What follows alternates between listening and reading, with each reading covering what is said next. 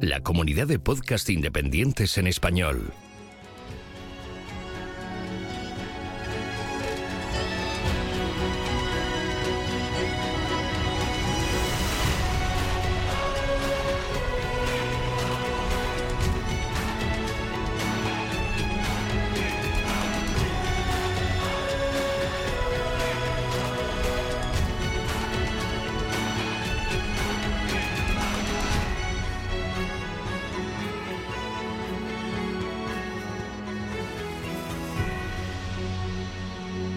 Bienvenido a GeoCastaway.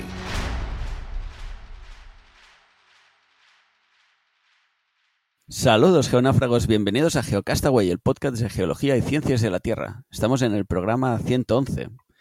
Yo había apuntado centésimo octavo primero, pero... Centésimo décimo primero. Eso, décimo primero. Ay, duodécimo. Yo no sé qué había pintado ya, pero... Décimo primero. Pedro me ha rectificado como hace habitualmente y lo hace muy bien. Así que gracias, Pedro. Eh, aprovecho para saludar a Pedro. Hola. Que lo tenemos aquí. Eh, también tenemos al señor Zar. Hola, Mario. Hola, Oscar. Hola, Pedro. Hola, ¿qué hay? Y nada, queremos compartir con todos vosotros un rato de geología, así que vamos para allá. Estamos en el último mes de diciembre de este año 2019 y como todos los finales de año vienen momentos de reflexión para recordar qué ha sido lo destacable de este año y ya estamos en un cambio de dígito, casi que podríamos reflexionar sobre la década. ¿Vosotros qué sois? ¿De, que este año acaba la década o no? ¿Cómo está el debate? Era que no, ¿no? Pues tendría que ser en, en 2021. ¿En 2021? Sí, pues no tenemos año cero. Claro.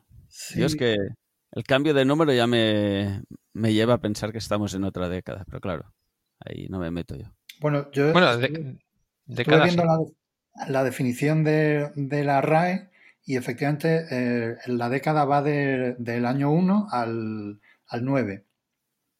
O sea, al, al, siguiente, ¿no? Entonces, bueno, pues realmente sí que según la RAE estaríamos en un cambio de década.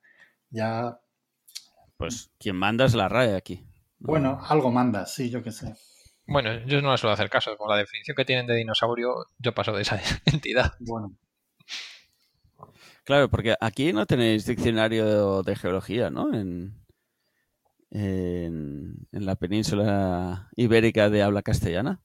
Bueno, hay un diccionario online de la Real Academia Española de Ciencias Naturales y, y Ciencias Naturales que está bastante bien. Eh, Luego, si tal, os puedo dejar el enlace para que lo pongas en el, en el, en el blog porque está, está muy completo, o sea que está bien, sí.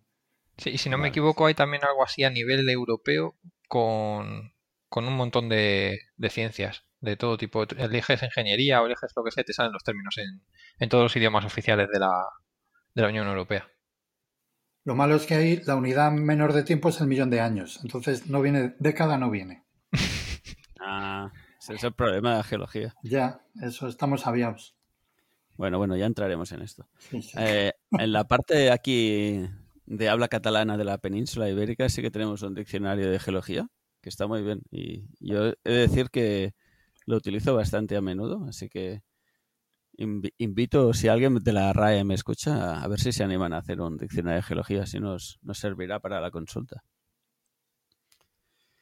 Pues bueno, eh, pensando esto de que hacemos el cambio de década, pues también es un buen momento para reflexionar qué ha pasado en toda esta década. No sé, ya veremos a ver qué nos sale. Pero bueno, eh, primero, como siempre, vamos a destacar un poquito lo que nos ha llamado la atención de este mes de diciembre, y no sé qué pensáis vosotros, pero para mí, así, la noticia salió justo a inicio de diciembre y para mí lo más destacado fue la explosión del volcán del White Island. No sé si lo seguisteis. Sí, un poco por encima. Sí, la verdad es que sí. Pues bueno, imagino que más de uno lo visteis eh, y nada. Llamó la atención eso, que cogió por sorpresa a unos cuantos turistas que estaban allá en la zona, así que si os parece, vamos a comentar este primer tema.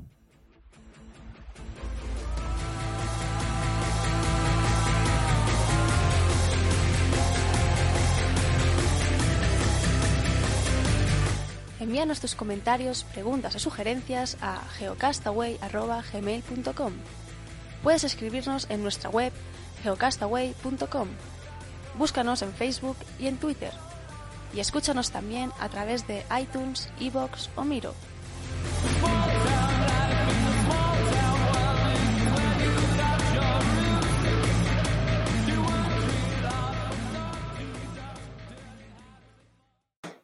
Pues bien, eh, como comentábamos, vamos a explicar un poquito qué pasó eh, a principios de mes en, en el volcán White Island. Eh, para emplazaros un poco, explicaros que eh, es un volcán que se sitúa en Nueva Zelanda, en lengua local, que es un nombre maorí, se llamaba, bueno, se llama Wakari, y el nombre correcto creo que es Tepuya o Wakari, que significa volcán dramático, siempre según la Wikipedia. Eh, es un estrato volcán activo y de andesita, que es, es un... A ver si Pedro me lo explica mejor, pero para decirlo así fácilmente sería eh, la roca fundida en procesos de subducción, típicamente. Sí, básicamente se podría decir así. Digamos que es una cosa intermedia si, si consideramos las rocas volcánicas como ácidas y básicas. Las ácidas serían las ricas en sílice y las básicas las pobres en sílice. Eh, pues esta sería intermedia, ¿m? que está ahí entre, entre una y otra. Los volcanes eh, más básicos son los que son tranquilitos, ¿no? Como los de Hawái. De Hawái, por ejemplo, sí. Hmm. Son En cambio, cuanto, poco cuanto más ácido suben, ¿no? Claro, Cada vez son más peligrosillos, ¿no? Sí, la que cantidad- llegas a los muy ácidos, ¿no? Los claro. La cantidad de, de sil- de silicio hace que, que el volcán, vamos, que el magma, que la lava, sea cada vez más viscosa y cuanto más viscoso es, pues más, más peligroso. Aquí lo que pasa es que, en principio, las andesitas, pues, mm, bueno, son, son peligrosas, pero no, no mucho. Eh, el problema es que hay algo adicional que es la presencia de agua, que también ha jugado un papel, parece ser eh, importante, y el agua, eh, o sea, el agua metida en cualquier tipo de lava, ya sea básica o ácida, eh, la lía un poquito, la ¿no? lía bastante, sí. Hemos diferenciado antes eh, magma y, y lava. ¿Cuál es la diferencia? Bueno, magma sería el, la- el- el fundido, la roca fundida en, en profundidad. ¿eh? Y la lava es cuando estruye, cuando, cuando sale a la superficie. ¿Vale?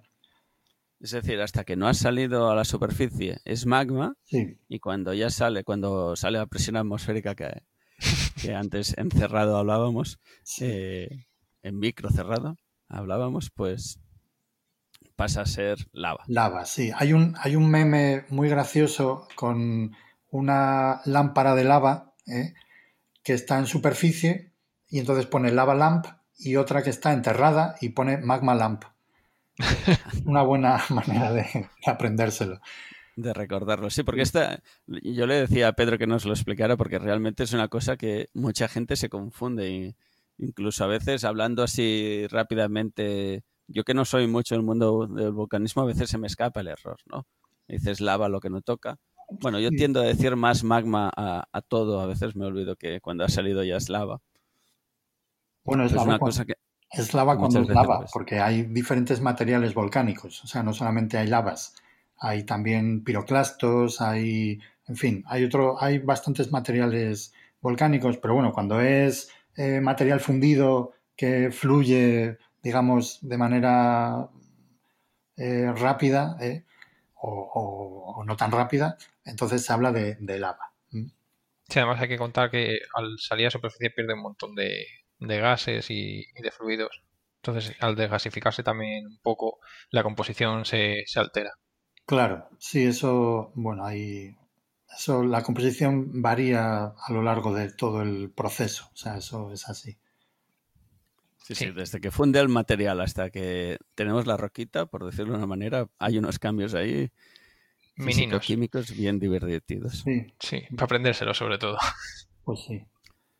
Pues bien, eh, como decía Pedro, es un volcán que tenemos, eh, es estratovolcano, quiere decir que va haciendo erupciones y va dejando como un pequeño estrato en el cono, ¿no? Y genera una nueva erupción y deja otro estrato, va generando como si hiciéramos una pirámide con un sándwich y lo cortaras, ¿no? Pues verías las diferentes capas de los diferentes eh, rebanadas de pan.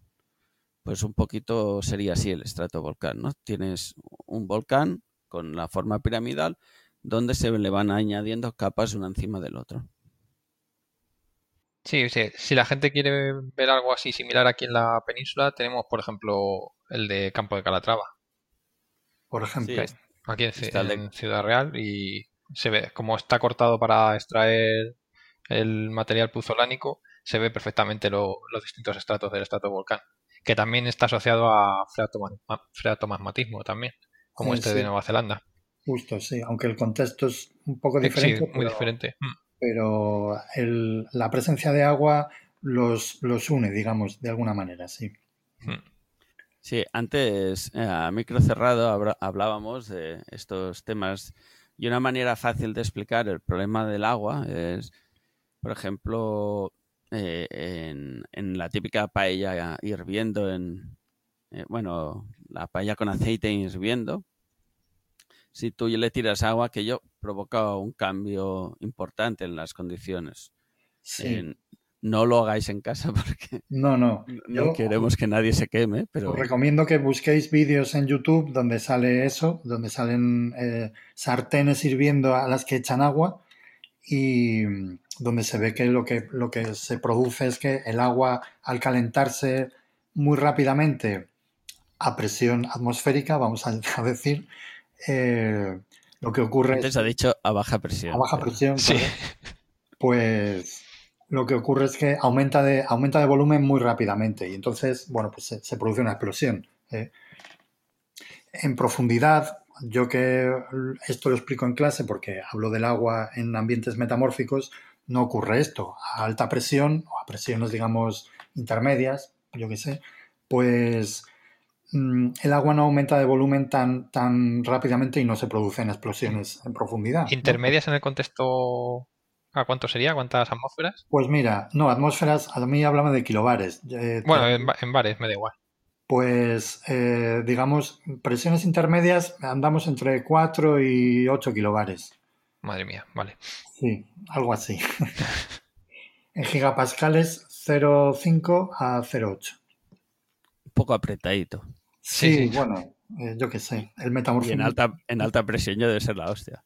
Pues a partir de 8 kilobares, o sea, ¿eh? de 8 ya para, para abajo. ¿Y hay un máximo o no? Puf, un máximo. Bueno, hay un... Teórico, ¿eh? Imagino que... Bueno, un máximo que nosotros podamos calcular. Eh, yo creo que el que nosotros podamos calcular porque hay un mineral que se forma a, esa, a esas presiones. Eh, pues el diamante, por ejemplo. El diamante nos da condiciones, pero no es el máximo. O sea, eh, nos da condiciones de, pues yo qué sé, más de 100 kilómetros de profundidad. Eh, sí, una, barbaridad de profundidad. O sea. Muy apretadito. Muy, mucha fuerza ahí. Sí, donde, donde ya se rompen todas estas cosas es en, los núcleos de estelares, eso, que la presión es tan grande que, llega a deformar los átomos y los convierte en, sopa de, de otras partículas y todo eso. Pues sí. es que son cosas que siempre cuestan mucho de imaginar, así como la geología cuando hablas de millones de años y estas cosas a veces mentalmente cuesta, pues también estas grandes presiones Sí, sí y sobre, sobre, todo cómo se comporta cualquier material sometido a esas presiones, a esas temperaturas, que no, no nos lo imaginamos. Yo me recuerdo uno de los dibujos más impactantes que vi en el Tipler, creo que fue. Es un testigo de, no sé si era de mármol o algo así, sometido a varias presiones y se veía cómo se deformaba de forma dúctil si estaba sometido a muchísima presión por todos mm. lados o cómo se rompía si estaba presión atmosférica aplicándole la misma fuerza. Y, parece, y, es que parecía un plástico, es que no... Ese es un experimento muy famoso y el mármol ese es el mármol de Joule, que yo también lo explico en clase y es un clásico de, de la deformación, de cómo la deformación afecta a las rocas, sí. Sí, sí, es impresionante. Muy guay. El mármol de hule, eso es lo que pones cuando... De Yule, No, no Yule, es eso. Vale, vale. Yule Guerrero. Bueno, pues lo que os estábamos contando. es- Se trata de un volcán que va haciendo sus pequeñas explosiones. Eh, se habla de tipo estromboliano, es decir, que genera pequeñas explosiones y se calma. Una nueva presión, explosión, perdón, y se calma. Y así continuamente. Eh, y esto se hace, eh, entiendo que debería entrar eh, aquí ya. Yo no soy volcanólogo, hago una explicación a ver si se acerca un poquito a lo que toca Mm. debía entrar eh, magma en la, en la cámara magmática, ¿no? Se debe alimentar con infiltraciones de agua, que allí se debe apretar todo bien.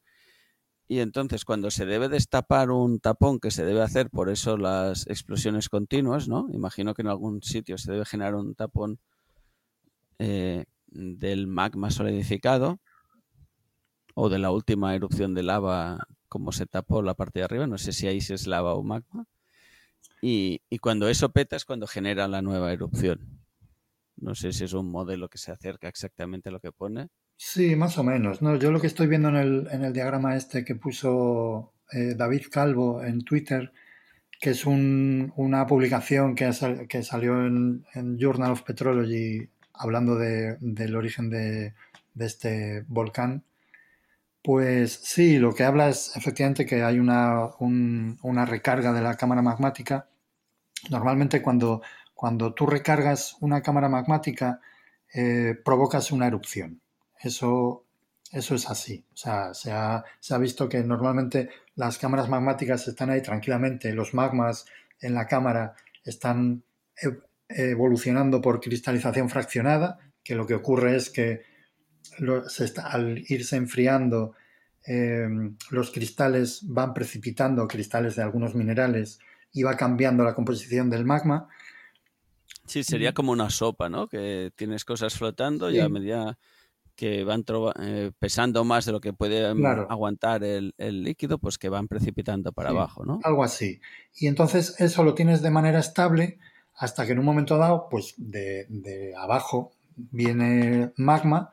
En este caso viene más magma. ¿eh? En este caso, al ser una zona de subducción, pues lo que ocurre es que, bueno, es el clásico modelo, ¿no? Donde, donde la, la placa que subduce, que está hidratada, porque es, es placa oceánica, está llena de agua, al meterse en profundidad, eh, se calienta y el agua tiende a irse, se deshidrata y entonces asciende el agua, ese agua eh, asciende desde, mm, desde la placa que subduce, se mezcla con, con el material que hay eh, por encima, que es mantélico, y entonces tú cuando metes agua a, un, a una roca muy caliente, lo que haces es fundirla.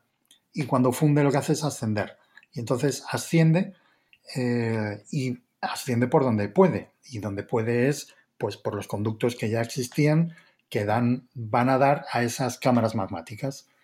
Y entonces, bueno, pues cuando, cuando ese magma asciende y llega otra vez a esa cámara magmática, pues provoca una especie de reacción ¿eh? que eh, hace que se haga una, que ocurra una erupción, ¿no? Entonces, bueno, pues aquí dio la casualidad de que, de que llegó ese, ese- esa recarga de magma, pues cuando había gente allí. Y entonces, pues nada, se produjo la explosión eh, en el momento más inoportuno. ¿eh?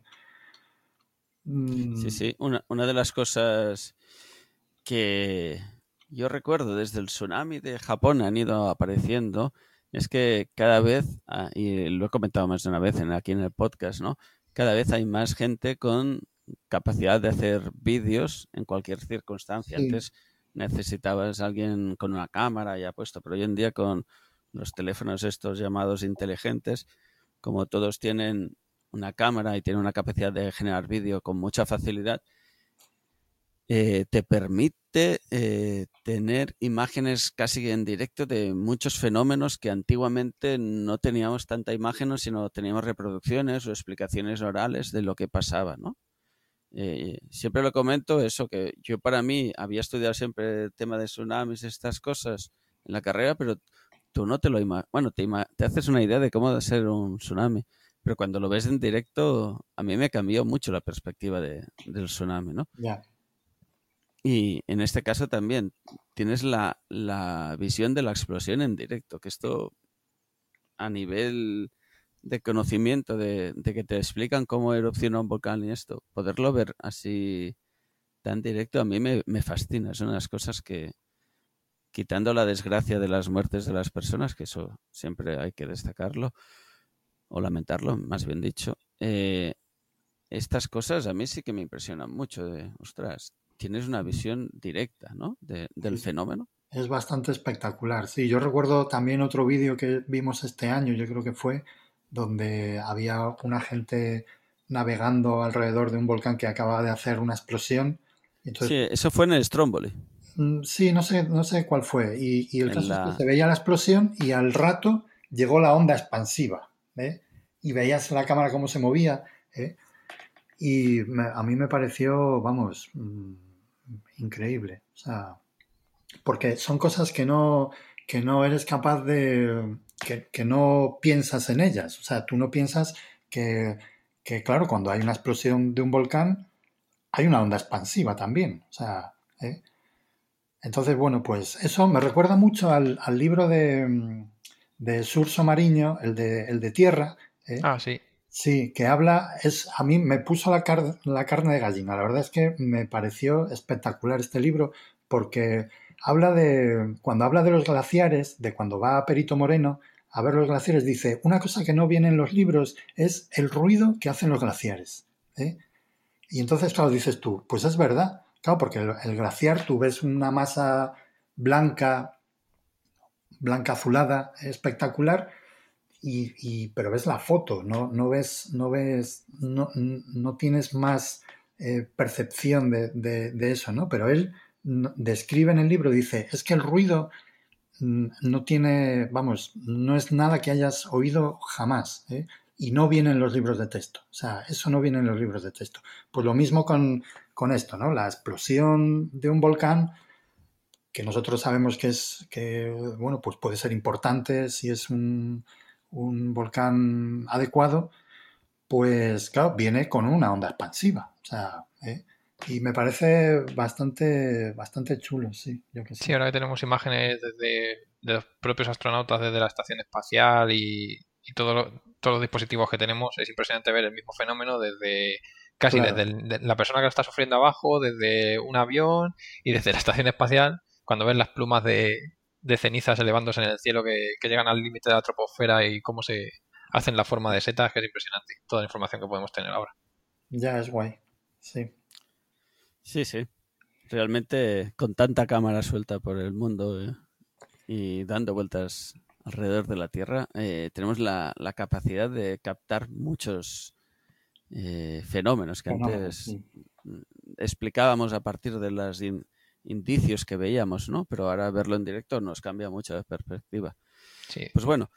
De ahí el aumento de, imágenes de, de ovnis que ha habido, gracias al aumento de cámaras. Estaba yo pensando en eso, justo. que vemos de todo menos, menos ovnis, en fin.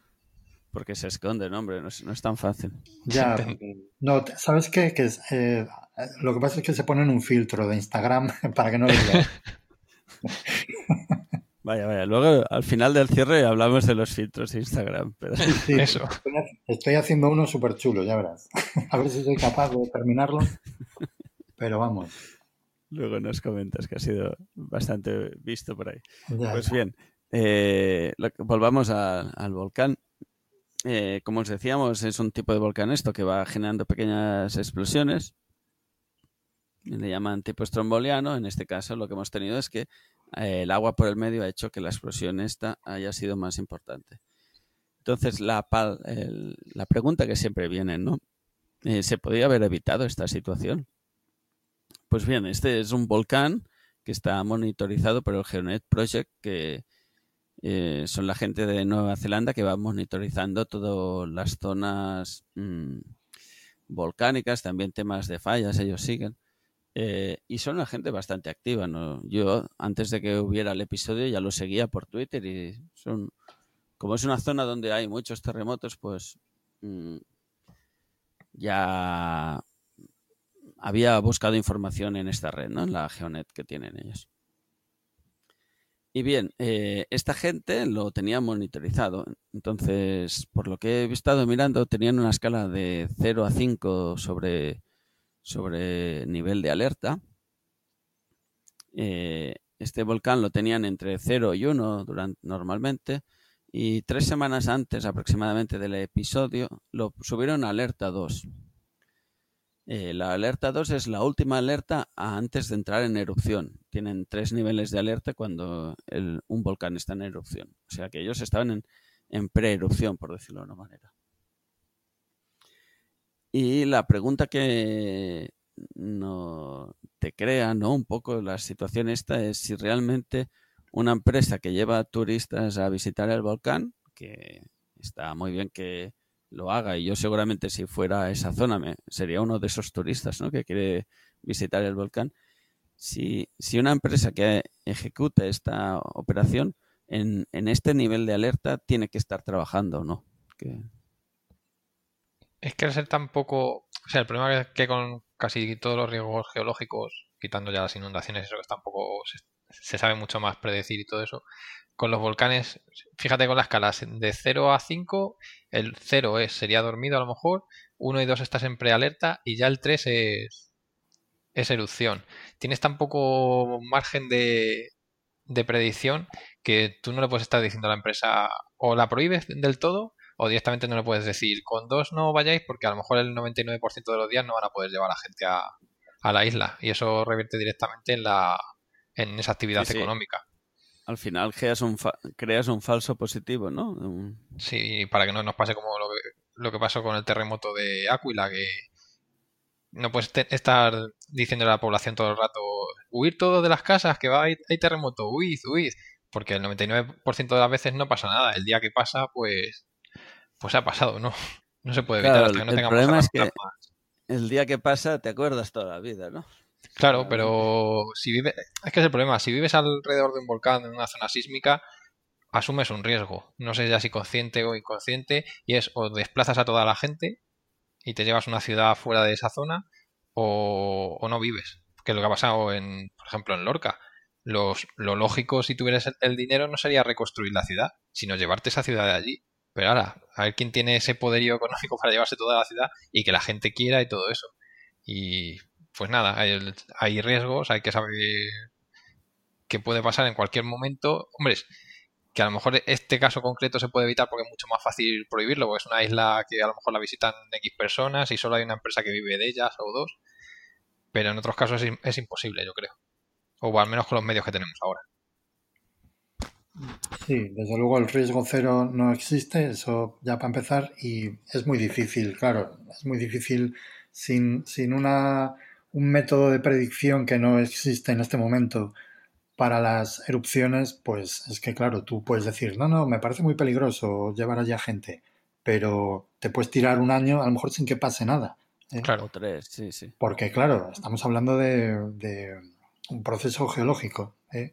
que, que ocurre de manera instantánea cuando ocurre, pero hasta que ocurre puede pasar todo el tiempo del mundo. O sea. Entonces ese es el problema que, que tenemos en, en geología, ¿no? Cómo, cómo, eh, ¿Cómo casamos la escala humana con la escala geológica? Claro, ¿no? eh, muy malamente. Y, y, lo llevamos muy mal en, en, muchos aspectos, no solamente en el vulcanismo, sino también, por supuesto, en, el, en los terremotos, en la sismicidad. Pero ya introduzco el siguiente tema. Eh, podríamos hablar también de, del antropoceno, ¿no? Como, como, esa diferencia de escala no, no cuadra, ¿eh? y el mismo cambio climático. O sea, yo, vamos, eh, tenemos un problema cuando hablamos un físico y un geólogo al hablar a la hora de, a la hora de hablar del clima, ¿eh? porque un físico a lo mejor considera que en 30 años ya tiene una tendencia para poder hablar de un cambio climático, mientras que nosotros, como no nos empieces a hablar por encima de 100.000 años, nos entra la risa, ¿sabes? Claro.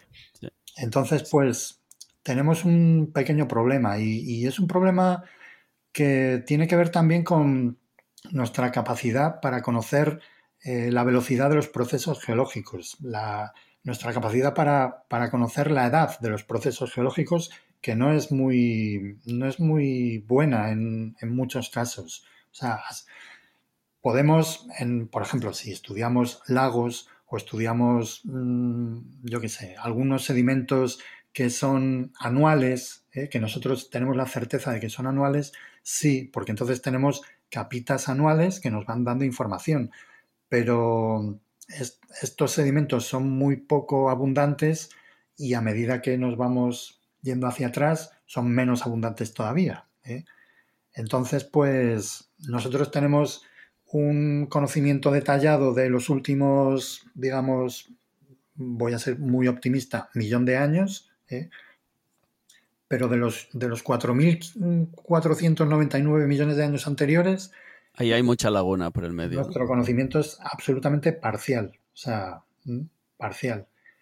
Y eso es un, eso es un problema porque nosotros ahora estamos considerando cosas estoy hablando, por ejemplo, del cambio climático, que, hay, un, hay un dogma que dice que, este cambio climático actual es diferente porque es más rápido que los anteriores. ¿eh? Eso realmente no es del todo cierto y, el problema es que eh, no lo podemos conocer. ¿eh? No, no, podemos saber si, en, si el límite, si el máximo termal que hubo en el Paleoceno-Eoceno, por ejemplo, ocurrió en 10 años, ¿eh? porque no tenemos los métodos de datación que nos den esa, esa finura, ¿no? Entonces... Esa precisión. Claro. Entonces estamos hablando de unas cosas mm, sin saber, realmente. es, que, de los últimos años tenemos medidas directas con, con aparatos tomando medidas de una forma estandarizada y tenemos unas series muy buenas. Pero cuando te vas ya hacia atrás, por ejemplo, para saber, como dices tú, de, de, unos cuantos años un cambio climático, la gente está tirando ya no solo de isótopos, sino de los propios fósiles de, ratones o de, pequeños roedores que te indican si en una zona hacia calor, porque una especie aguanta el calor y la otra no. Y de eso aquí en, España tenemos a gente trabajando del, equipo de batallones en, esas cosas. Entonces, la resolución no es la misma. Entonces, no. intentas cuadrar las escalas como puedes con varios proxies, pero al final no puedes tener la misma resolución que tienes desde los años, no sé cuánto llevamos midiendo el clima de forma seria, 100 años a lo mejor, con un poco de suerte, o 150, no, más. Sí. a mí siempre me gusta explicar eh, el caso de Viescas, que es un evento puntual eh, donde una lluvia provoca un movimiento en masa de lodos y se lleva un camping por delante, eh, si nosotros eh, de aquí mil años analizamos ese sedimento, ¿no? Un, geólogo futuro está ya haciendo, o un paleontólogo futuro está ya haciendo sus estudios y estudia ese, ese material que se encuentra, dice, la sociedad en esa época vivía en, en roulots, ¿no? Y, y, no sé, tenía una serie de los trastos que tenemos asociados a cuando vas a camping, ¿no? Llevas tu hornillo, llevas tus lámparas y empiezas a sacar conclusiones de ese yacimiento. Claro, tendrías, eh, como trabajamos los geólogos, es tengo ese yacimiento, tengo otro, tengo otro y vas correlacionando. Pero bueno, el primer pensamiento que tendría la persona que, o ese científico que analizara eso sería la gente de esas épocas pues vivían en roulots y cocinaban en hornillos, tenían muchas bicicletas y, y tenían lámparas que colgaban de las tiendas, ¿no? No sé qué decir. Y eso, de ahí sacamos, es lo que hacemos los geólogos, ¿no? De, de esa información puntual intentamos englobarla en un espacio de tiempo del cual nosotros no tenemos información. Sí, así es. el sesgo del registro es lo que tiene. Pues sí. Mm. Pero bueno, en fin. Pues bueno, eh, hasta aquí. Yo lo que veo es eso, eh, volviendo un poquito al debate del riesgo, el riesgo cero no existe. Eh, sí que es verdad que hay una empresa que está ahí dedicándose y seguramente debe tener alimentando diferentes familias lo que hay que ver es realmente si, si ha habido un cambio en esa zona importante, eh, si vale la pena esperar a, a, ver qué pasa o no, o hasta cuándo tenemos, hasta qué nivel podemos correr el riesgo, o si la empresa está eh, transmitiendo ese riesgo también a los trabajadores y a los visitantes, ¿no? De... Sí, eso, eso es importante. Igual mirar a ver si cumple todas las normativas que haya asociadas allí. Pero bueno, es que incluso en Hawái, con todo lo que se conoce, debe ser el volcán más estudiado del mundo. Vamos, la... te... No, no, estamos hablando de una cosa incontrolable o que no, no tenemos las herramientas actuales para controlarlo, así que hay un, una incertidumbre grande, ¿no? Sí. Sí, a lo mejor directamente y, se, de, se, debería prohibir la actividad porque no. Claro, eh, por ejemplo, en Stromboli hay, hay, gente que vive en Stromboli. Hmm. Eh, si habéis visitado la isla de Stromboli, la isla es la parte alta del volcán, ya está, no tiene más. Sí, pues, eh, tienes las Islas Canarias. Que oh, las Islas Canarias. Sí. El hierro sí, sigue activo, que... o sea que... Exacto, sí. sí. Y Yo lo digo porque Stromboli realmente es como si tuvieras un pueblo en la zona alta del cono volcánico, ¿no? Está allá mismo. Lo que, como tienes el mar al lado, parece que sea otra cosa, pero no estás en la parte de arriba del volcán, estás montando unas casas y tal.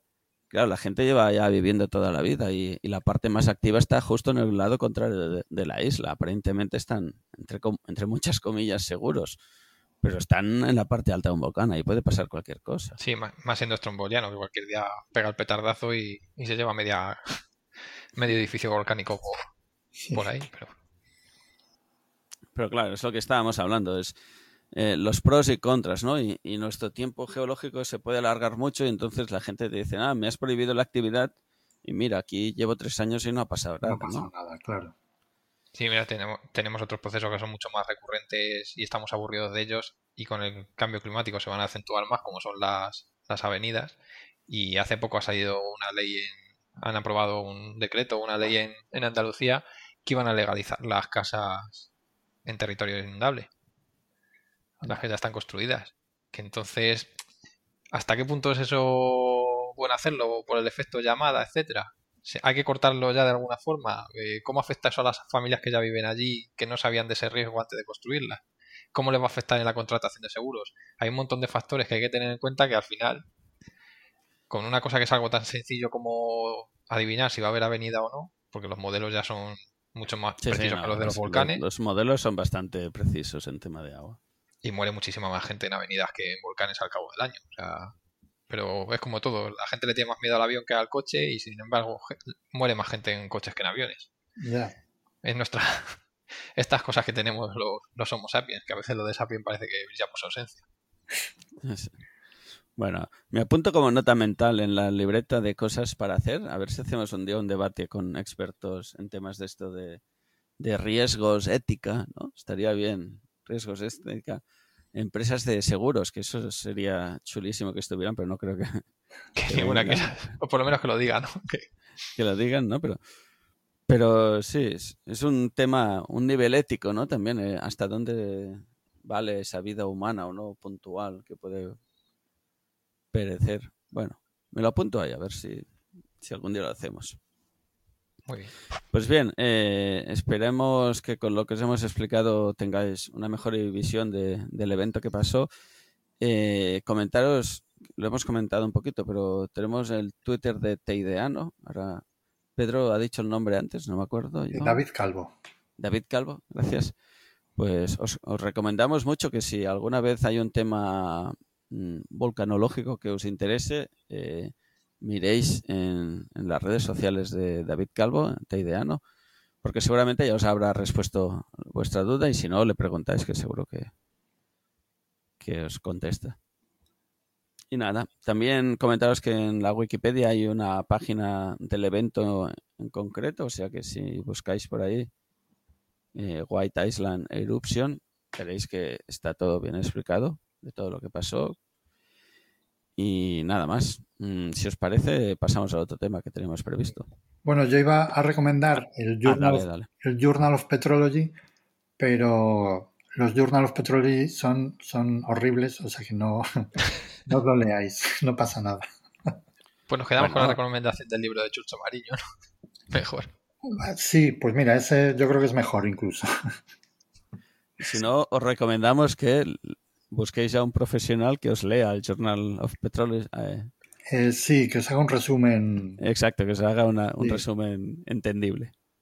Uf, no sé yo. Hombre, le- mira, ahora que estoy haciendo el curso de divulgación, pues lo que te piden es eso, que el buff este que tú estás diciendo ahora Sí. lo puedes traducir a alguien. Ya, ya. entienda. No, pero si el buff es por leerlo yo, no por, no por explicarlo, porque es que son, son arti- o sea, el Journal of Petrology es- son forros. O sea, tienes, a ver, este tiene eh, casi mm, 32 páginas, por favor, no, 28. 28 páginas ¿eh? de, de datos de, de petrografía, de geoquímica, o sea, horrible. Mm, Que lo digas tú ya es preocupante. No, no, este Journal of Petrology es, es muy duro, o sea, esto es, vamos, esto es eh, super hardcore, o sea, no, Imagino que no tienes que presentar ninguna publicación. no, no, yo prefiero otras un poco más, más ligeras, pero esto es tremendo, o sea, en fin, bueno, vamos a dejarlo ahí. Bueno, nos, nos quedamos con esta pseudo re- recomendación de Pedro. No me ha quedado claro si, si sí o si no. Exacto. No, no, ni de coña, Ah, vale, más fácil. así de claro, Sí, traducido, divulgando. efectivamente. Vale, pues ahora vamos a pasar al otro tema que nos han pedido. Eh, tenemos un oyente, Martín Navarro, que nos hacía una petición, nos decía eh, que tengo el nivel de geología de oyente de GeoCastaway. No sé si podemos emitir títulos sobre eso, pero bueno. Y dice que con lo que vamos contando sobre el tema de antropoceno, pues se le va quedando como una idea, ¿no? Y nos comenta que el otro día estaba contando, eh, escuchando un, un programa en Evox donde hablaban de geología en la memoria del caracol, ¿se llama el programa? La mecánica del caracol. Ay, la mecánica, perdón. Mil, mil disculpas. Mecánica del caracol. Y estaban, a- han estado haciendo una serie de programas sobre geología que os recomendamos, os recomendamos muchísimos que los escuchéis. Y en uno de ellos eh, hablaron del antropoceno. Y él nos comenta que dice, "Os- eh, en función de lo que vosotros me habíais explicado aquí en GeoCastaway, pues lo que contaban esa gente, pues que le, le chirriaba un poco, ¿no? Y nos pedía que, le diéramos nuestra opinión sobre el, el audio. Así que hemos procedido a escuchar el, el programa que se llama Historia de la Tierra, el número 11, que es el antropoceno, y luego hay otro tema que es Saluda, revela sus termas romanas. Nosotros nos centramos en la parte de antropoceno, que son aproximadamente la prim- 25 o 30 primeros minutos del programa. Ya os pondremos el enlace al audio para que lo podáis escuchar. Y en él, eh, en el programa, hablan dos expertos. Está Blanca Martínez de la Universidad del País Vasco y otra persona que es Alejandro Cearreta, que es un participante en el grupo de antropoceno de la, de la, de la subcomisión de estatigrafía. Es uno de lo que está trabajando para ver si el antropoceno acaba siendo un periodo geológico. No, sé qué nivel de escala va a tener, pero a ver si, si me estoy quedando sin voz, eh, eh, cronoestratifi- estratigráficamente le dan alguna entidad a, este periodo, ¿no? Y bien, eh, mm, nos comentan un poquito, sobre todo el, expe- el experto, el Alejandro Cearreta, eh, nos, explica un poquito eh, de dónde viene el nombre, ¿no? Vienen a decir un poquito eh, esto, que antropoceno viene a, viene a ser la, época del ser humano, ¿no? Añaden un poquito eh, la época del ser humano en su relación con el, con el medio, ¿no? Con nuestro planeta Tierra. Y también comentan el origen del nombre, que ya en el año 2000 el Nobel de Química, eh, soy muy malo yo para los nombres en inglés, o, o alemán, no sé de dónde es el Paul Crutzen, y Bien. Eugene Stormer eh, propusieron este nombre. También comentan, eso yo no lo sabía, que los soviéticos ya usaban el antropozoico, no antropoceno, pero sí antropozoico, para denominar al cuaternario. Yo siempre le había dicho cuaternario, ¿no? ¿Vosotros sabíais esto del antropozoico? Antropozoico yo sí que lo había leído en libros muy antiguos cuando yo era joven. Cuando eras un chavalín. Sí. Yo- la verdad es que cenozoico sí que lo tengo mucho en la cabeza, pero esto de antropozoico nunca lo había escuchado. Pero bueno, eh, comenta eso, que los soviéticos ya lo utilizaban, pero para aplicarlo a cuaternario. Entonces, la propuesta esta es para aplicarlo a, a nuestros días de hoy, ¿no? Y entonces, lo primero que hace en el programa, que a mí me parece muy adecuado, es diferenciar entre la vertiente antropocénica que él dice que se habla desde un punto de vista cultural, de cómo los, los humanos transformamos el planeta. Él dice cultural, yo casi que añadiría político, ¿no? Creo que el nombre antropoceno tiene una carga política ahí detrás importante, que por eso triunfa, o se está utilizando mucho. Y lo que sí que quiere dejar muy claro Alejandro C. Arreta en esta entrevista es que él habla desde el punto de vista geológico, ¿no? Él dice, yo soy eh, del Departamento de Estratigrafía y Paleontología del País Vasco y, y me ciño a los estándares geológicos para determinar si una época es válida o no, ¿no? O si la puedo definir como tal o no. Entonces nos explica una serie de factores que intervienen en si tú puedes eh, aplicar el concepto a ese tiempo o no. Uno de los que explica es que para, para definirlo como tal tiene que pasar sincrónicamente, es decir, al mismo tiempo en todo, en todo el mundo. Y una de las cosas que explica es, mm, por ejemplo, la revolución neolítica se podría pensar que es un cambio que hace, ya que se habla de antropoceno, ¿no? generado por el hombre y que afecta al conjunto de la Tierra.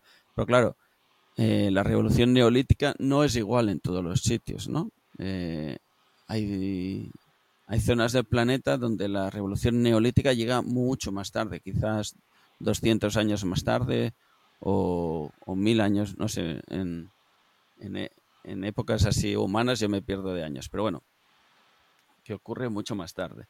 En cambio, por ejemplo, también podemos pensar en la revolución industrial, ¿no? que es una revolución donde también se generan muchos cambios, más CO2 en la atmósfera, eh, pasa una serie de cosas, pero también nos comenta que no es sincrónico en todo el país, en todos los países, o en todo el mundo, perdón. Eh, quizás en la zona europea se está dando una revolución industrial, pero en la zona de la India no, ¿no? Entonces, eh, comenta que al final se establece pues las erupciones, hay las erupciones, no, las, las bombas atómicas, ¿no? Las explosiones atómicas, perdón, que eso sí que emite una serie de isótopos a la atmósfera que son repartidos por todo el mundo y aparecen en los sedimentos de todo el mundo, ¿no? Entonces, eso sí que se podría utilizar como eh, elemento para decir que una el el antropoceno cumple para ser considerado un, un estrato, ¿no? De estos de la un estrato tipo, perdido de una man- manera, del tiempo geológico. Lo que no entiendo muy Eh, bien, ¿por, por qué pone tanto empeño que sea a nivel global? Porque hay eventos, vamos, hay divisiones, subdivisiones de la, de la tabla que solo son locales, si no recuerdo mal. Pensando en, en cosas de paleontología, hay como subdivisiones que solo se dan en, en una zona de, del mundo y se denominan de, de una forma y, por ejemplo, en, en la zona de América, de Estados Unidos, no corresponden a los mismos, es- esas mismas subdivisiones. ¿Lo de que sea global es obligatorio o algo? o- Hombre, es, es recomendable. deseable, ¿no? Sí. Yo- es deseable, sí. Yo, es verdad lo que dices porque, bueno, cuando te metes en la página de stratigraphy.org, que es donde viene toda la información sobre la visión del, tiempo geológico, es verdad que cuando vas a, la parte efectivamente de la, de la, división del tiempo, mm, pues por ejemplo en el ordovícico hay una tabla aparte ¿eh? donde viene la división del ordovícico según las zonas. Y me imagino que habrá eh, periodos donde también mm, haya divisiones más o menos diferentes según el lugar. Pero, pero al final la, tabla cronoestratigráfica internacional, que es el, estándar mundial, eh, tiene solo una, división. O sea, tú, tú, tú puedes tener tu, tabla de equivalencias entre las diferentes zonas, pero la, oficial tiene una sola eh, nomenclatura. ¿eh? Entonces, bueno, pues sí, desde luego es, es, recomendable. ¿eh? Mm, sobre todo, bueno, yo qué sé, si, si... El problema es que, mm, claro, no, es, no es que haya, o sea, hay, hay varias eh, cosas que deberían cumplir un, un periodo para ser considerado dentro de como algo con entidad dentro de la tabla cronoestratigráfica. Y el problema es que mm, el antropoceno pues no, no, cumple cumple algunas por los pelos, si lo, si lo maquillas de alguna manera y dices, bueno, es que no, si al final realmente no mm, es algo más, más social, es algo que nos conviene a los geólogos, es algo que, nos va a dar, es una oportunidad. ¿eh? Si tú empiezas a vender algo así, de esa manera, Mm, pues dices, vale, pues no estamos hablando de ciencia, estamos hablando de otra cosa, ¿sabes? Entonces, bueno, pues es complicado. Yo la verdad es que, mm, no sé, primero... Estoy en muy... entrevistas sí. que sí que cuando empieza la entrevista y es una cosa que destacaba al inicio y, él sí que lo separa mucho. ¿eh?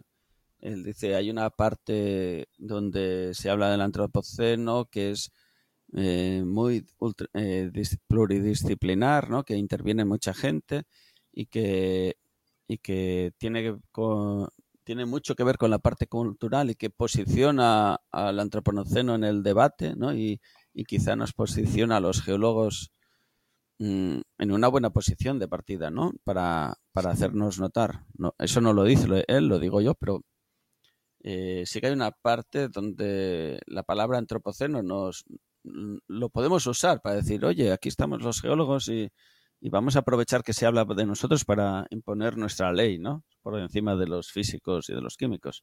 Sí, pero, pero... pero, él sí que dice, yo no voy a meterme en eso, sino que voy a hablar de, la parte estrictamente científica, donde eh, yo no digo que existe el antropoceno, sino digo, eh, para datar el antropoceno, ¿cómo lo hago?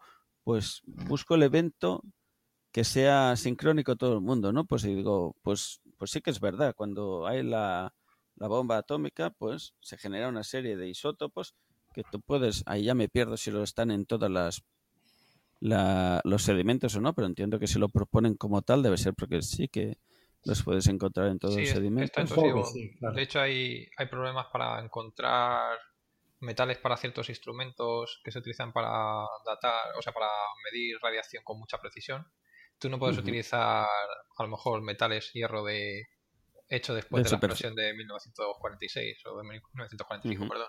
A partir de ahí tienes que irte a buscar barcos que están hundidos de, antes y coger ese, ese acero para poder fabricar sí, por ejemplo, en agua se utiliza mucho para dataciones el tritio y estas cosas.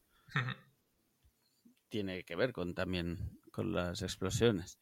Sí. Eh, Sí, mira, yo mm, ahora que estoy eh, colaborando en un, en un, proyecto multidisciplinar sobre, sobre temas de cambio climático, y cuando digo multidisciplinar no me refiero a científico, sino a social, o sea, estoy con filósofos, estoy con eh, gente de farmacia, gente de geografía e historia, o sea, multidisciplinar, de verdad. ¿eh?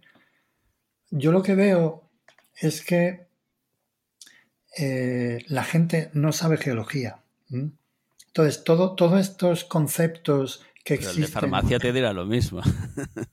voy a, Claro, voy a hacer de farmacia me dirán, por supuesto que yo no sé de farmacia, evidentemente, Claro, sí. pero claro, pero estamos hablando de un, de un concepto geológico, que es el cambio climático, ¿eh? o el, el antropoceno. ¿eh? Entonces, si tú te estudias las leyes básicas de la geología, ¿eh? como son el actualismo, el uniformismo, mm, el, el- no sé, solo esas dos, me da igual. ¿eh? Pues cuando tú te lees de qué va el antropoceno, dices, "Mm, no, no, esto es todo lo contrario. O sea, todo lo contrario. Estamos diciendo, o sea, el, el actualismo de toda la vida, ¿eh? Hatton, el padre de la geología, decía que Todo es de no pie. somos capaces de interpretar el pasado porque lo que ocurre en este momento es lo mismo que ocurría en el pasado. ¿eh? Y la gente del antropoceno lo que está diciendo, no, no, señores, es que nosotros ahora estamos cambiando los procesos geológicos, nosotros mismos somos un proceso geológico que estamos cambiando la manera de actuar del planeta. De tal manera que nosotros, y eso lleva como consecuencia que nosotros no podemos utilizar el presente para interpretar el pasado. Si no podemos utilizar el presente para interpretar el pasado, mm, se acabó la geología. Entonces no me vengas con rollos del, de- del tema de, o sea, del- de- sobre este tema. O sea, no, no, yo no lo veo, yo no lo veo nada claro. O sea, ¿eh? y lo mismo con el uniformismo. Todos estos eh, asuntos tipo antropoceno, tipo cambio, climático, son totalmente catastrofistas. ¿eh? Catastrofistas. Catastrofistas eran eh, los que mm, hablaban del diluvio universal antes de que Hatton llegase y dijese, no, perdonen, la Tierra no tiene 4.000 años, tiene millones de años.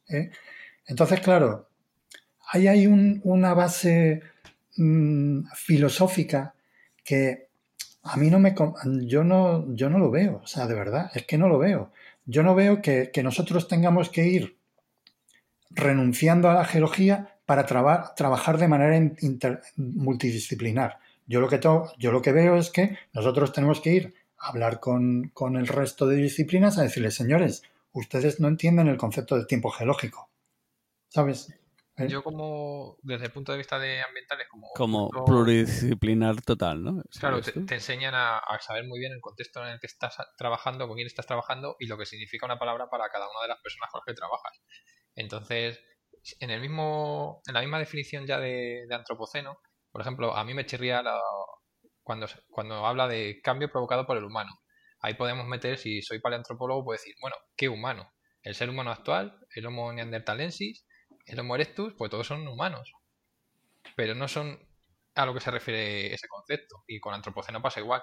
No es lo mismo el antropoceno para un biólogo, que de hecho él ha calado muchísimo en el en ese sector y lo Sí, utiliza en el de una sector forma. biólogo yo lo he Sí, visto utilizado más de una vez. Sí, sí, además eso eh, lo hablas, en hablas tesis, con ¿no? ellos. Diría.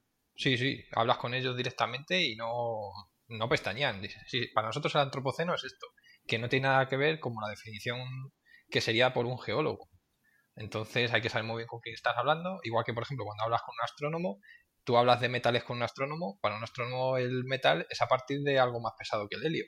Sin embargo, para un químico le dices que un metal es algo más pesado que un helio, se lleva las manos a la cabeza. Entonces tienes que saber con quién hablas, de qué hablas y hay que buscar un lenguaje común. Entonces, cuando vas a de- definir un, un término, en este caso geológico, lo tienes que definir, definir con las reglas de la geología. No te las puedes saltar porque te interese, porque sea algo que te interese para tener el- a los geólogos en el candelero, que yo creo que ya, que ya llegan tarde porque el debate, o sea, ya el término, el término está casi aceptado y ya solo falta Sí, que lo socialmente, yo creo que el- socialmente y políticamente el término ha calado mucho. Sí, ya no eso no es inamovible. Porque, y además tiene esa vertiente que yo digo política ambiental, no sé cómo decirlo, es decir, de destacar eso, que el hombre es el que está provocando una serie de problemas. Y eso Pues eh, liga mucho con lo que se, se está proponiendo ahora, ¿no? Entonces, el, el- el nombre, pues, lo cumple todo, ¿no? Es perfecto para, para ese lo- eslogan, ¿no? Lo que no entiendo es por qué se necesita tanto que una etiqueta absorba la ciencia en vez de que la ciencia absorba la etiqueta. Es, que es como cuando Claro, el el, tema- jaleo que hubo con lo de Plutón, que pasó de ser planeta enano y es porque es una definición formal y está definida así, como se define en planeta, y ya está, no te puedes salir de ahí. Puedes decir que si quieres admitir que Plutón es un planeta normal, tienes que admitir a todos los cuerpos parecidos a, a Plutón que hay, que no han estado tradicionalmente en los libros de texto, pero que los hay a miles o a cientos de miles, según se vayan descubriendo. Entonces llega un momento que las definiciones tienen que estar hechas en, con un rigor y no salirte de ellas, lo que no quita que luego puedas utilizar etiquetas similares o parecidas para hablar en otros ámbitos, pero nunca con como forzando. Sí, sí. A mí hace poco me pasó esto del cambio climático charlando con la gente y me dijeron, no, el cambio climático se evalúa cada 30 años. Cada 30 años podemos ver si ha cambiado el clima o no. Y yo cuando me dijeron 30 años me quedé con, no puede ser verdad, es una escala de tiempo demasiado corta para valorar un clima. ¿no? Sí, los, el, lo que se pasa en meteorología clima son 30. Sí, sí, y yo me fui a buscar, ¿no? Cuando estuve hablando dije, no, esto no puede ser. Y gracias a la tecnología, hoy en día, pues una conversación que antes duraba unos cuantos días y te quedabas ahí pensando y mirabas referencias y tal, ¿no? Pues al, momento miré y dije, ostras, pues es verdad, son 30 años. Y me quedé un poco sorprendido, pero claro, desde el mundo físico o geográfico eh, se entiende que el clima es el, periodo de tiempo, eh, la media, ¿no? De valores en esos 30 años. Claro. Entonces, yo creo que a un geólogo le dices que el clima es la media de eso, de 30 años, y te dice, mm, pues felicidades y le das dos palmaditas a la espalda, pero no, no es ni tu escala de tiempo de trabajo, ni, ni, mentalmente entra en, la ecuación del tiempo geológico, ¿no? Sí, no, eso está por descontado. Claro, yo tengo registros de 100 años, ¿no? Mm, o de 1000 años. Es que me parece, 100 años me parece muy bajo también. Es, una escala de tiempo que yo, como geólogo, no puedo abordar a no ser que hable de, antes de ayer. Pero si hablo de sedimentos que se me van un poco más lejos, ya no, ya no lo puedo valorar así. Entonces, es, lo que, es lo que hablábamos, que el, el lenguaje que estamos utilizando para valorar una cosa y otra, no, no, la misma palabra no la estamos entendiendo igual. Claro, hay que Y por mucho que pongas definiciones y tú digas, no, para mí un cambio climático es de 100 para arriba. Y el otro dice, no, para mí es de 30 para abajo. Bueno, pues acordemos, no sé qué. Pero todo el mundo irá pensando en su concepto de cambio climático.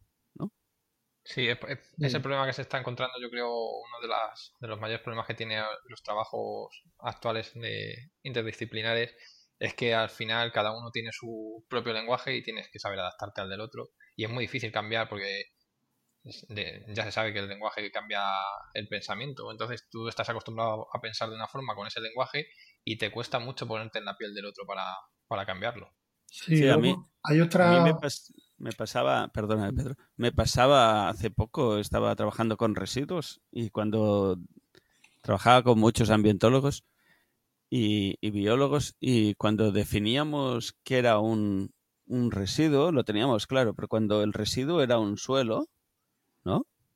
Y decíamos, no, esto es un material granular, yo a veces me ponía las manos en la cabeza de a qué le decían granular, ¿no? Claro. Porque para mí, ¿no? Me han enseñado una serie de cosas con, las tierras que no se parecía nada a lo que les han enseñado a ellos, ¿no? Y era como, siempre me generaba mucha tensión cuando pasaban estas cosas.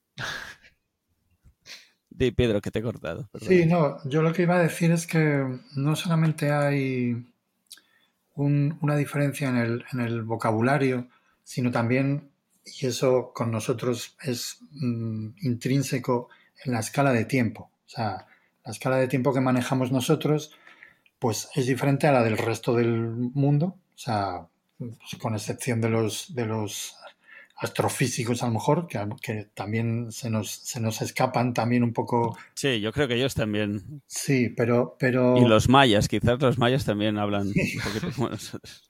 Pero sí, yo, mira, de las primeras cosas que leí en, en Twitter que me, que me llamaron la atención es que había un, un tema que, bueno, lo estaba buscando ahora, pero no, lo encuentro.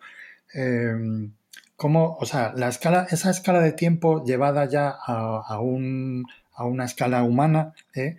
como por ejemplo los científicos tenían, eh, pues eso, un, una visión de a lo mejor eh, décadas ¿eh? frente a los políticos que tienen una visión de cada cuatro años, frente a otro tipo de personas que tienen visiones con diferentes eh, duraciones de tiempo. ¿no? Entonces, claro, estamos, estamos hablando de, pues eso, de, de, físicos que tienen una escala de 30 años, geólogos que tienen como mínimo 100.000 años, que son los ciclos de Milankovitch, o bueno, si me, pon, si me apuras, 41.000 o incluso un pelín menos, que hay algún ciclo que se puede ajustar a, menos tiempo, pero siempre miles de años. ¿eh?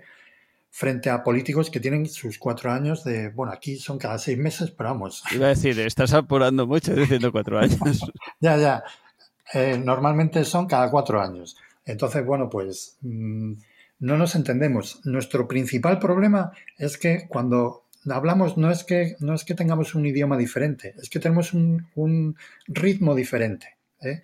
Y ese es el principal problema, yo creo, que, tenemos que transmitir los geólogos, eh, bueno, pues eh, que, no son ni cuatro, ni diez, ni treinta, ni a lo mejor no son veinte mil, pero una cosa intermedia, entre 30 y 20 mil, ¿eh? a lo mejor funcionaría. El problema es que eso no, desde el punto de vista humano, que nosotros eh, reaccionamos a, cuando ya es tarde, ¿eh? Sí, claro, si te dan un, un plazo de 5.000 años, pues dices, ah, pues que salga el sol por antequera, ¿sabes? Entonces, es, bueno. Es, un poco lo que hablamos antes de, del volcán, ¿no? Sí, si también, tú le estás diciendo a la población que, bueno, que el periodo de tiempo son 5.000 años, eh, no incentivas a que reaccionen ante el, claro. el proceso, ¿no? Por eso yo ahora, de, eh, a lo, con respecto al cambio climático, por ejemplo, eh, aun, teniendo en cuenta los ciclos geológicos de, de los cambios climáticos, eh, soy consciente de que, de que están ocurriendo cosas que nos afectan y que hay que actuar. ¿eh? Porque cualquier actuación va a ser para bien. ¿eh? O sea, va a ser para bien, porque va, no va a redundar solo en el tema del, del, clima, sino también va a redundar en otros temas como contaminación, como otras cosas que vienen, que vienen asociadas, ¿no? que no son lo mismo, pero están asociadas. ¿eh? Entonces yo creo que en ese sentido sí que, sí que merece la pena eh, centrarse en, en, este tema del cambio climático. Sin embargo, yo es que lo del antropoceno no, sigo sin verlo, o sea, de verdad. No, yo lo siento mucho por la gente que trabaja en ello, pero... pero bueno, es... tenemos, tenemos que recordar esto, sí. que son gente que trabajan sobre este tema, eh, ven los, los protocolos que se tienen que cumplir para admitirlo o no y ellos van aportando eh, evidencias en esos puntos clave para decidir si puede ser un sí. tiempo geológico o no. Desde luego, una cosa que me gustaría destacar, tampoco quiero aquí yo mm, meterme con todo el mundo, pero Alejandro, desde luego, si hay alguien que es especialista en el tema, es él. Eso es súper evidente. Pero también es verdad que, bueno, pues que han salido noticias que no son verdad. Por ejemplo, que está aprobado ya como un periodo aceptado, una serie o el tiempo que sea, me da igual. Eh, no, no, en ese sentido, ellos en la, en la entrevista lo explican sí. y, y, lo deja muy claro. Eh, ellos están haciendo ahora, están acabando el informe final que llevan unos 10 años, si no, si no recuerdo mal, haciéndolo. Y ahora lo van a presentar para revisión en la comisión, en la subcomisión. En esa subcomisión, ese informe tiene que estar aprobado por una mayoría, una supermayoría, hablan, que es el 60%. Sí. Cuando esas, eh, ese, suponiendo que se aprueba sin ninguna eh, esmena, ¿cómo se dice en castellano? Mm, Me has pillado. Sin, sin ninguna eh... aportación, algún cambio, ¿no? Sí. Digamos, alguna revisión, la palabra sería revisión. Si no hay ninguna revisión, entonces tendría que ser eh, ratificado en la Comisión Internacional de Estratigrafía, donde se tiene que volver a conseguir un 60%. Sí. Y de ahí tendría que ir a la Unión Ah, Internacional de Ciencias Geológicas, Sí, efectivamente. quién es el que lo aprueba finalmente. Claro. Lo tiene que ratificar. Eso es el proceso, sí. Entonces, él decía ahora, han estado 10 años con el informe, ahora están acabando. Decía, eh, ponle tres años más mínimo de revisiones de la subcomisión y luego, entre los diferentes pasos que hemos ido diciendo, si no hay revisiones, cuenta mínimo un año. Si hay revisiones, ponle uno o dos más. Eh, súmale estos tres pasos que tienes que hacer. O sea que nos vamos casi al 2029. Ya habrá, ya habrá pasado esto del antropoceno. Bueno, estaremos en una nueva época, no te preocupes, sí. Sí. Sí, yo, a mí... El cosmoceno, ¿no? Hemos propuesto antes. Sí. Desde Geocastaway, a petición de Mario, vamos a proponer el cosmoceno. Sí, el, el problema es que eh, yo no sé si habéis visto mi tweet, mi tweet de- del 28 de diciembre, ¿eh? que enlazaba con sería de broma ese. Sí, esa era de broma. Eh, de- enlazaba con una noticia del año 2016 que salió en El País, ¿eh? donde coincidía con el Congreso Geológico Mundial de Sudáfrica, ¿eh? donde en esa noticia lo que se decía es que ya estaba aprobado por la Comisión Estratigráfica Internacional. ¿eh? Claro, cuando llegaron al Congreso de Huelva, hablando del Antropoceno, llegó Antonio Cendrero, la bronca que le cayó fue monumental. O sea, porque, porque no, no, no, tú no puedes ir así por la vida. O sea, tú no puedes, eh, no sé, ir, ir dando noticias falsas. O sea, para, para provocar una reacción en la sociedad que haga que tú tomes una decisión como, como institución científica, ¿sabes? Entonces, joder, yo qué sé. Mm, Yo ahí tengo un, tengo un problema. Por un lado, dices, claro, es que nosotros tenemos que mm, estar de cara a la sociedad y, y tener un poco de, de interacción y tal. Pero por otro lado, dices, es que eh, la ciencia no puede estar eh, condicionada por, Sí, condicionada al debate Sí, público. supeditada, efectivamente. Al- entonces, claro, es un, es, un, es un dilema, o sea, es un dilema horrible. Y en ese dilema yo me decanto a la parte del no. O sea, así, así de claro. Entonces, bueno, pues no sé, a lo mejor cambio de opinión. Me, ha pasado con el cambio climático, o sea, pero Claro, porque voy, voy a hacer ser de malo, ¿eh? A ver. Ahora estás, tienes un sesgo porque te están contratando los del cambio climático. eh, sí, pero mira, he hecho cuentas y no me pagan lo suficiente como No para te pagan lo suficiente. Sí, desde luego, de verdad, ¿eh? te lo digo, he hecho los cálculos y no.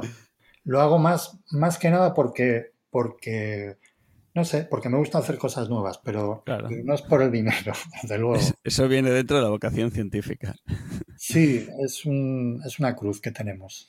Bueno, bromas aparte, eh, comentar eso, que eh, eh, desde el, grupo de la subcomisión del estudio del antropoceno están aportando las evidencias que ellos creen necesarias para, para validarlo y, y que será entregado el informe para, para que lo voten, a ver cómo va el tema de las votaciones. Yo, yo he encontrado una web antes que la he colgado y ahora no la encuentro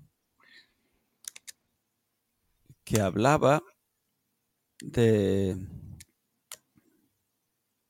aquí, Quaternary Stratigraphy de la subcomisión del cuaternario estratigráfico que del grupo de trabajo del antropoceno Sí, y, y habla que hay unos 20 34 potenciales votantes. Y que normalmente están votando el 97% de los votos, hay de los votantes, que son tren- 33. Y ante la pregunta primera de, ¿se debería tratar como una unidad formal del cronoestratigráfica? Eh, el 88% votan que sí y Claro. 4 votan en, en contra. Entiendo que Pero- son votaciones previas dentro de, Sí, pero o ver, de su grupo. Si, pero- tú, si tú estás en la comisión del antropoceno, evidentemente... Quieres que salga, ¿no? Claro. es lo que iba a decir yo al final. Pero, de- entiendo sí. que hay un sesgo de, de quién está trabajando sobre Claro, el tema. pero- Pero igualmente, Me gustaría saber, en la comisión del cuaternario, que es donde está incluida esta comisión, subcomisión del. Bueno, que ¿Cómo están las votaciones, no? Claro, ¿eh? y, ya dentro de la, de la eh, comisión de estratigrafía, que es el siguiente paso, a ver cómo va. A ver cómo la Jux. O sea, entonces, claro, tú. A ver, yo en mi. En mi eh, ¿Cómo se llama? En mi. ¿En tu grupo de trabajo? No, eh, donde vivo, en mi... Ah, en tu residencia. En tu entorno. Sí, en el... En, el, en, tu palacio, quizás. en la zarzuela. un montón de gente que vive en, la tu barrio. En el mismo edificio. Comunidad. Eso, en mi comunidad. Joder, que no me salía. En mi comunidad eh, estamos todos de acuerdo en, en lo mismo, ¿eh? pero salte al barrio. O sea, Mm, no, no tiene nada que ver, ¿sabes? Entonces, bueno, sí, yo, a ver, eh, ellos desde luego han hablado mucho y lo están haciendo para que, para que lo definan bien y para que, para que, bueno, funcione. Pero yo creo que hay mucha gente en esa comisión de estratigrafía, en general, no solo la del cuaternario, sino también la de la estratigráfica internacional, que están muy de uñas. O sea, hay mucha gente que no está a favor de eso. ¿eh? Y de hecho, hace poco hubo una nueva definición de, dentro del cuaternario, el megalayense y todos estos, estos tres términos que, claro, se han aprobado en un tiempo récord, porque nadie había oído hablar de esos, de esos momentos, ¿no? Entonces, y tampoco son globales y, o sea, ahí hay una, una, bueno, una corriente, ¿no? A ver un cómo... movimiento dentro de la, de la comisión de estratigrafía que, parece que dice, mira, vamos a, a, probar estos ya, pero vosotros no. ¿eh? Entonces, yo no le veo mucho futuro al antropoceno. Tendría que cambiar mucho las cosas, pero vamos, en el momento actual le veo poco futuro. En el futuro, pues no lo sé. Eso ya depende de, quién esté eh, influyendo y moviendo los hilos dentro de la comisión de estratigrafía. Pero vamos. es como las series estas de House of Cards y cosas así. Ahora la gente empezará a comprar votos dentro de la comisión. Sí, pues hombre, no es Hay que ponerle un poco de épica a todo digamos, digamos, influir de alguna manera o, decir, bueno, pues mira, es que esto pues yo qué sé, al final nos viene bien o no nos viene bien, en fin, yo qué sé, no, no, yo no lo tengo nada claro. A mí se me ocurre que podríamos proponer eso, a ver si alguien de Netflix o de HBO se apunta a hacer la, una serie de cómo se toma la decisión de del, pues antropoceno, ¿no? Desde que empieza, ¿no? Se podría hacer ¿Sabes a mí lo que me gustaría? Porque claro, tú hablas del antropoceno, pero tú te vas al Cámbrico eh, y hay pisos del Cámbrico que todavía no tienen nombre por favor, o sea, pongámosle nombre a los pisos del Cámbrico. Joder. está el piso 10, el piso 4, el piso 3. Claro, eso, pero joder. Tercero, primera. tercero, primera siempre son buena gente. Ahí está series sin nombre. O sea, no, no, solo el piso, hay series que no tienen nombre puesto. Pues, ¿y, cómo estamos discutiendo sobre el antropoceno cuando, cuando tenemos la mitad de la historia de la Tierra sin resolver? Por favor, o sea, un poco de seriedad, yo qué sé. Pues que estás hablando de muy para atrás. ¿eh? Cuanto más para atrás, mejor. O sea... A partir del Cretácico Toscampo. Exacto. Antes todo eso antes eran campos. todo era mar. Bueno, pues haciendo un poco el resumen a la pregunta que nos hacían, eh, sí, la, entrevista yo la considero muy correcta. A mí en ningún momento me chirría. Sí que la palabra antropoceno sale algunas veces, eh, sale constantemente, no algunas veces, sale constantemente, porque están hablando de antropoceno. Pero es lo que estábamos hablando, es una persona de la subcomisión que está trabajando sobre ello y está buscando la manera de validar los argumentos necesarios para que eso tire para adelante. Una de las cosas que me gustó, así para decirlo rápido, es eh, lo que habla él de los tecnofósiles, que nunca me lo había planteado así, pero yo que he trabajado con residuos, pues estaría muy de acuerdo con él, ¿no? De eh, que puedes llegar a datar eh, cosas con tecnofósiles. Es decir, si ves un Nokia de esos que teníamos antes, no me acuerdo el modelo, el- eran de cuatro cifras. pero el que- 6910, 6610, uno de es- esos, ¿no? El Yo diría que- teléfono es el 3210. Ese, ese sí que aguanta el tiempo Ese, ese. geológico. Pues el 3210, yo estando en vertederos eh, y a veces hacías catas con una retro para ver cómo estaba más abajo y tal, pues te aparecía eso y decías, mira, eso es de cuando yo estaba Pero en mira, tal sitio, ¿no? Realmente tu, tu mente, al ver ese tecnofósil, lo sitúa muy rápido, ¿no? O, si, o si ahora te encuentras un iPhone 5, un Alfonsín, ¿no? Bueno, es una broma que solo ent- entenderán los catalanes. El Alfonsín, el iPhone 5. Es muy malo, ¿eh? Bueno, sí, el nivel de aquí en, en Geocast Ya es ese, ¿no? Sí, es ese, es el nivel geológico pero aplicado al catalán. ¿no? Bueno, pues el iPhone 5, si te lo encuentras en un vertedero, pues ya respecto al Nokia que decíamos antes, pues ya estás situándolo en una escala temporal. O sea, tú estás teniendo una información. Estamos segura que estos móviles, seguros que estos móviles van a aguantar la diagénesis, por ejemplo. claro, mira, eso justo con ese comentario eh, voy a hacer yo otro. Oye, que son Gorilla Glass, ¿eh? Ah, bueno. Sí, no, pero escúchame. O sea, cuando, cuando nosotros empezamos la carrera, uno de los primeros conceptos que nos, nos metieron en la cabeza fue que el registro geológico es absolutamente incompleto. ¿eh? O sea, que, que si tú tuvieras un libro que tuviera mil páginas, a lo mejor lo que tenemos ahora son 50 páginas, ¿vale? Correcto. Vale. Menos en el antropoceno que se va a conservar todo. ¿Sabes? Exacto, sí, sí. Claro. Entonces, luego, otro, otro asunto. Eh, los depósitos continentales. O sea, los fósiles continentales son de los más difíciles de preservar que hay en todo el planeta. ¿eh? Y Y diría, los más discontinuos habitualmente. claro, ¿eh? que es donde estamos nosotros. Entonces, menos, o sea, son los más difíciles de preservar, menos en el antropoceno, que se van a preservar todos. O sea, Hombre, te- todos los teniendo principios de la geología que nos han estado explicando desde que éramos pequeñitos, ¿eh? cuando empezamos ahí en primero a escuchar las primeras eh, historias geológicas, de repente con el antropoceno eh, han dejado de ser ciertas, ¿sabes? Entonces, mm, a mí eso, eso sí que es verdad que no, yo no, yo Bueno, tampoco puedes lo veo. hacer dataciones relativas antes de YouTube y después de YouTube, ¿no? Sincrónicas con YouTube. Pero, Pero, sí, pero sí, pero- sí, te entiendo perfectamente el Claro. argumento, está claro. Sí, YouTube, mira, en- ah, dentro de un millón de años no vas a poder datar con YouTube. O sea, ¿sabes? Entonces, pues ese es el problema, que, que cuando lo miras desde una perspectiva geológica, tú dices, no, yo ahora puedo hacer todo eso, desde luego, claro, pero no es ahora cuando lo tienes que hacer, es en el futuro. ¿eh? Porque si tú fueras al Cámbrico, no serías capaz de definir el Cámbrico, ¿sabes? Ese es el Sí, problema. ¿eh? Tendrías que esperarte a lo mejor 200 millones de años para definir el Cámbrico. Pero ahora no. O sea, en el momento del Cámbrico no puedes definir el Cámbrico. ¿eh? Entonces, claro, mm, ahí hay un... yo es que no, de verdad, no, no soy capaz. O sea, me considero un discapacitado antropocénico. Así, tal cual. ¿eh?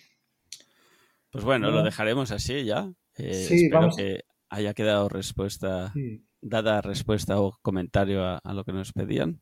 Bueno, yo a, a- a este chaval que nos hace, a Martín, le diría una cosa, para no terminar así muy mal, le diría que Alejandro es de los mayores especialistas del mundo del tema, ¿vale?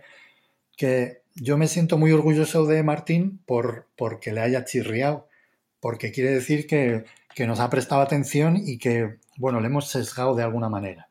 Pero que no, bueno, yo qué sé, que mi sesgo es, es, por, por, es por ser geólogo de basamento profundo, o sea, de yo, vamos, De alta que- presión y temperatura. Claro, o sea, es un sesgo muy, muy potente, ¿eh?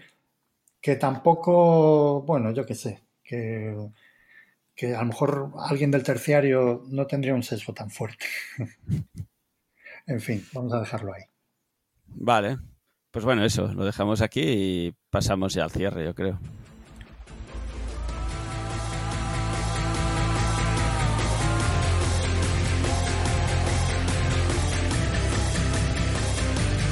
Envíanos tus comentarios, preguntas o sugerencias a geocastaway.gmail.com.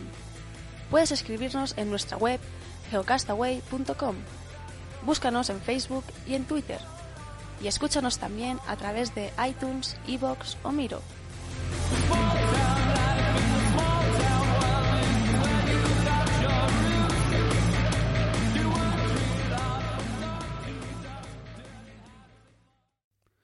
Pues bien, una de las últimas cosas que os queríamos contar en este episodio es que este año eh, que viene, este 2020, quizás cuando nos escuches ya estás en el 2020, así que este año 2020 es año de geoquedada. Eh, queremos hacer nuestra segunda geoquedada, la haremos en Guadix, en el Geoparque de Granada, recién estrenado. De hecho, tengo entendido que aún no les han dado la titularidad como Geoparque. A ver si coincide todo. Pues bien, mm, haremos allá la geoquedada y queríamos contar con todos vosotros, tanto los que vinisteis a la primera geoquedada en Las Loras, espero que quedarais contentos, así como gente nueva que nos puede escuchar. Eh, nos encantaría contar con todos vosotros para, para hablar de geología y, divulgación. Cómo explicamos la geología a la gente, ya sea a través de las redes sociales, a través de jornadas específicas como puede ser el Geolodía, eh, con vídeos en YouTube, mm, no sé, lo que se nos pase por la cabeza. Incluso se podía hablar mm, a nivel didáctico de profesores o, empresas que se dedican a, la, divulgación geológica. Pues nada, son miles de temas que queremos tratar ahí en, la Geoquedada 2020 y queríamos contar con vosotros. Os esperamos a todos ahí en Wadix. Venga, las fechas, que seguro que no las he dicho, seguro que me las he olvidado, pues serán del 24 de abril al 26 de abril. Y por otra parte, estamos intentando cerrar temas de alojamiento, comida, que ya os iremos avanzando. Muy bien, pues nada, os esperamos en la geoquedada y vayamos a despedirnos ya de este episodio 111.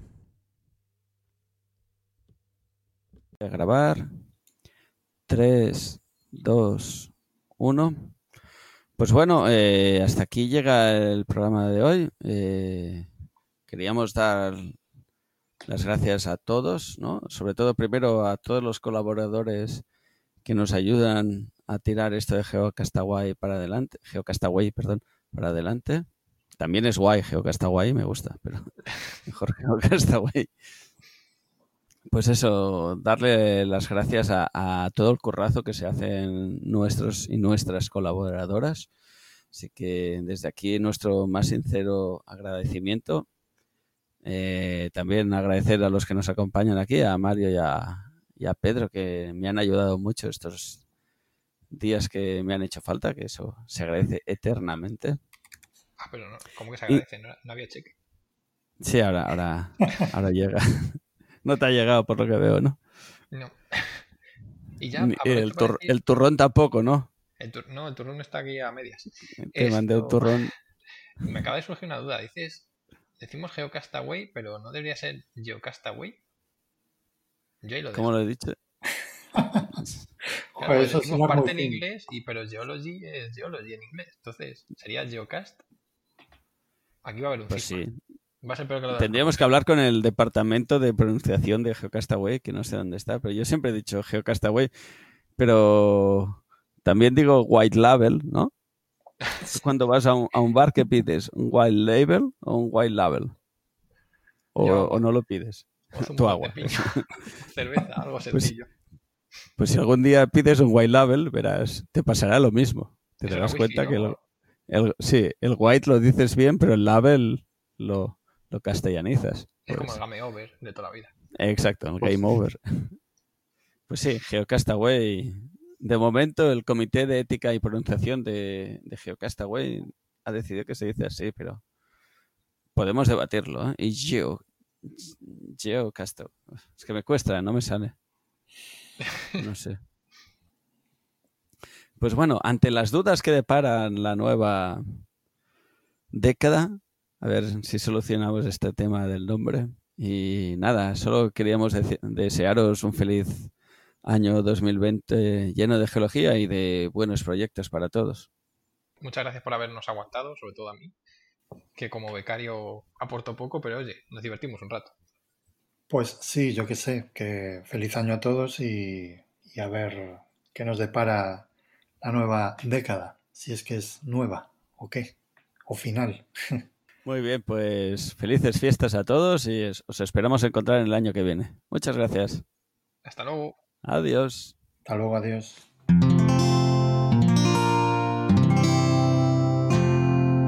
Puedes escuchar más capítulos de este podcast y de todos los que pertenecen a la comunidad Cuonda en cuonda.com.